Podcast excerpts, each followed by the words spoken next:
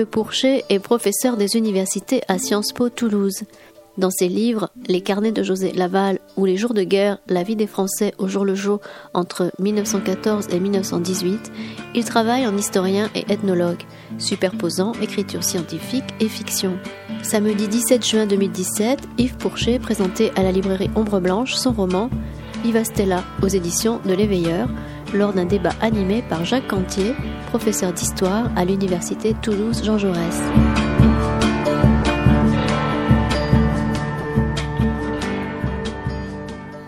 Bien, donc on va se, mettre en route. Donc, euh, je vous remercie d'être venu ce, soir donc pour cette présentation du dernier roman euh, d'Yves Pourchet, euh, Viva Stella.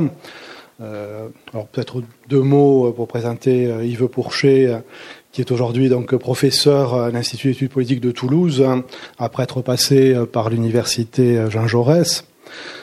Alors Yves Pourchet l'auteur d'une œuvre abondante, importante, primée plusieurs fois, qui se situe à la croisée de, l'ethnologie, de l'histoire, et qui a aussi la, la, particularité de se déployer à la fois sur le terrain de l'écriture scientifique, de l'écriture académique, mais aussi sur l'écriture de fiction et du roman. Pour ce soir, c'est un de ces romans donc qui nous retiendra. Euh, bon, je rappelle rapidement qu'il a travaillé euh, sur les, les notables de, de, la Lozère, avec un livre donc sur les maîtres de granit qui euh, étudiait ces, ces, élites lozériennes, qui vient d'être réédité euh, chez, chez Talandier, avec un beau tableau de Frédéric Basile sur la, la couverture qui représente donc ces, ces grandes familles de, de notables du XIXe siècle. les deux guerres mondiales euh, sont également au centre de, son œuvre à la fois scientifique et, romanesque. Euh, il a porté un regard d'ethnologue sur la, la, Première Guerre mondiale euh, dans un livre qui s'appelle Les jours de guerre, la vie des Français au jour le jour entre 1914 et 1918. Il a travaillé aussi sur une source euh, originale et importante euh, pour l'histoire de la France contemporaine, qui sont les carnets euh, tenus tout au long de sa vie par José Laval, la fille de, de Pierre Laval.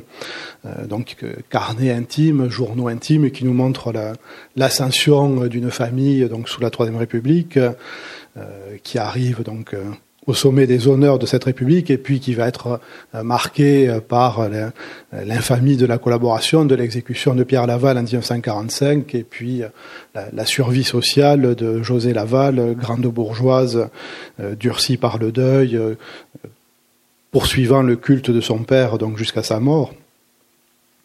Donc là, euh, sur ces, thématiques, euh, on a trouvé aussi dans la d'Yves Pourchet un, traitement romanesque avec, euh, pour la Première Guerre mondiale, le, un roman qui s'appelle Le rêveur d'étoiles, qui raconte cette guerre de 14 vue par un propriétaire rural de la Lozère, donc par un, un, homme de la terre qui va rencontrer donc ce, ce contexte de la Première Guerre mondiale.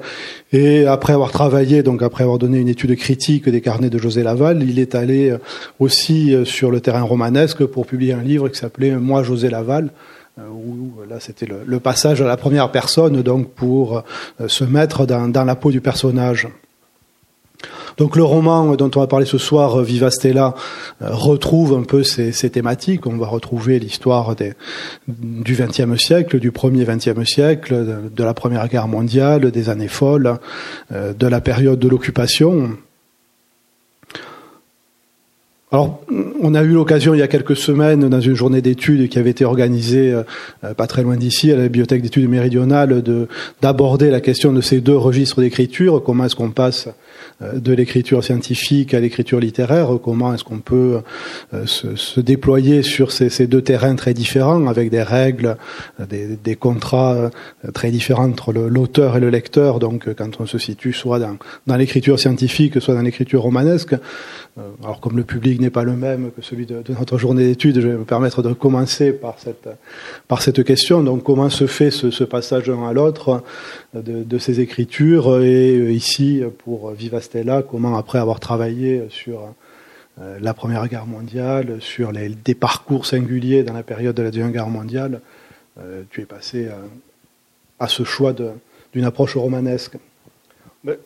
Bon, c'est un peu en continuité. D'abord, je ne pense pas qu'il y ait une vraie rupture entre les, différents modes d'écriture. Je pense que dans la façon de faire l'histoire, il, y a plusieurs voies euh, qui existent.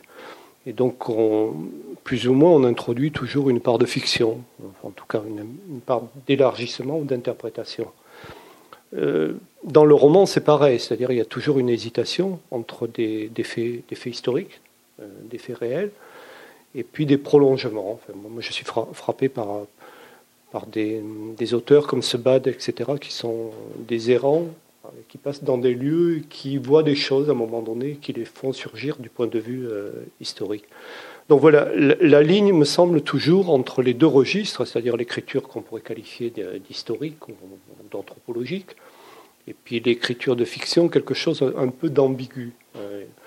On n'est pas forcément obligé de, se définir. D'ailleurs, moi, si j'arrivais à quelque chose un jour, enfin, si je pouvais faire quelque chose, c'est de dire, à un moment donné, on atteint des, espaces ou des lieux qui sont euh, mal définis ou indéfinis, en vérité. On ne sait pas si c'est de l'histoire, on ne sait pas si c'est de la fiction, en, vérité. Et pour avoir quand même beaucoup fait d'archives, beaucoup accumulé des archives, euh, on se sent souvent très désemparé du point de vue de, leur mise en forme et de leur interprétation. J'ai souvent, euh, quand j'ai fait par exemple les jours de guerre, qui était une espèce de tableau euh, synthétique de ce qui se passait.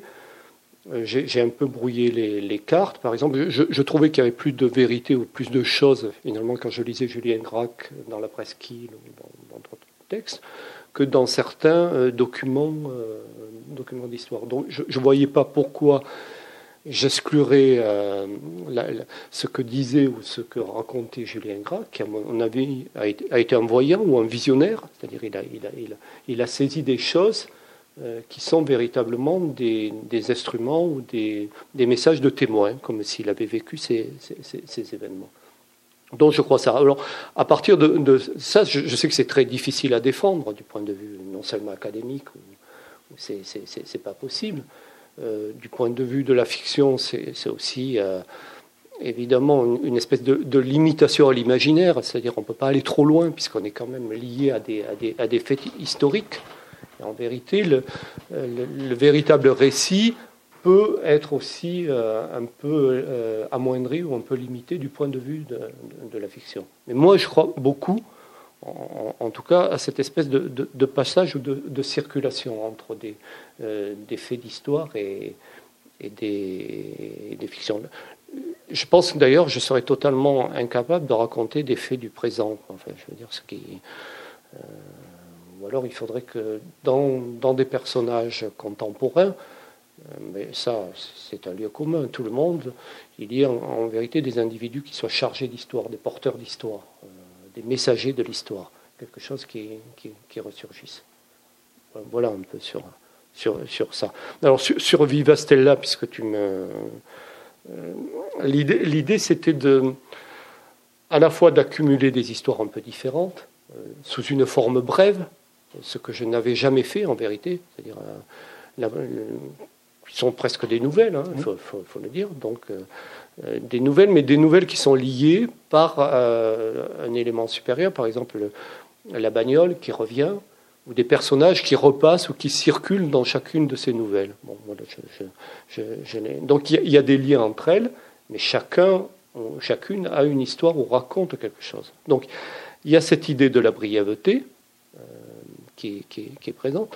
Et puis l'idée de, parcours ou d'aventure euh, singulière, c'est-à-dire chacun, euh, chacun est un peu différent. Hein. D'abord, c'est pas la même chronologie, euh, c'est pas la même géographie, c'est pas les mêmes milieux ou c'est pas les mêmes euh, les, mêmes aventures. Donc il y, a quelque chose d'un peu un peu différent qui doit à un moment donné, si si, si, ça marche, se lier en vérité pour essayer de, donner le tableau d'une époque en vérité. C'est ça, c'est-à-dire on prend, des individus un peu multiples et composites. C'est comme si on, se baladait dans Toulouse et je repère quatre individus dans la ville de Toulouse qui à un moment donné vont, pour moi, représenter ce qu'est euh, le temps présent et ce qu'est le lieu, c'est-à-dire cette, cette, ville de Toulouse. Ça ne serait pas impossible d'ailleurs de dire à un moment donné, bon voilà, j'ai un peu le, fait du hasard, ou, l'attirance, ou la séduction, ou au contraire euh, la, peur qui pourrait, que pourraient suggérer certaines personnes et essayer de,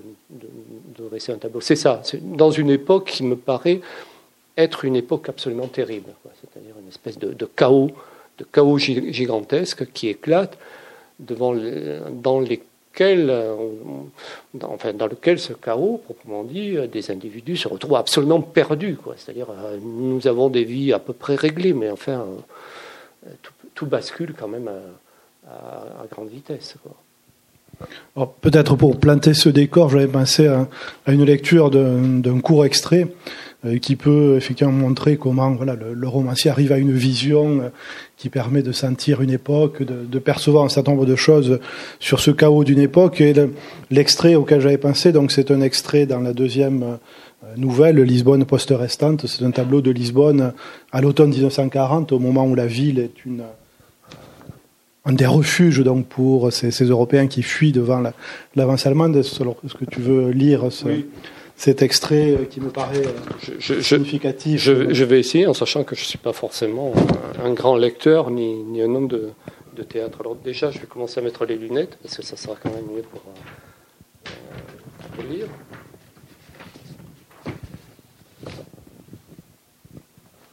Dans ces premiers jours de l'automne 1940, Lisbonne était un havre de paix. Le temps semblait suspendu, les habitants de cette capitale avaient appris, vécu, partagé notre guerre, puis l'annonce formidable de la défaite, l'entrée des Allemands dans Paris et la fin de la France. Comme partout dans le monde, la stupeur avait paralysé leurs visages et leurs esprits. Jusqu'où irait la vague brune? L'infâme Svastiska flotterait-elle sur toute l'Europe? L'Angleterre semblait à présent condamnée, elle devait tomber très vite. Ils avaient attendu. Que pouvait-il faire d'autre? À la frontière, des voitures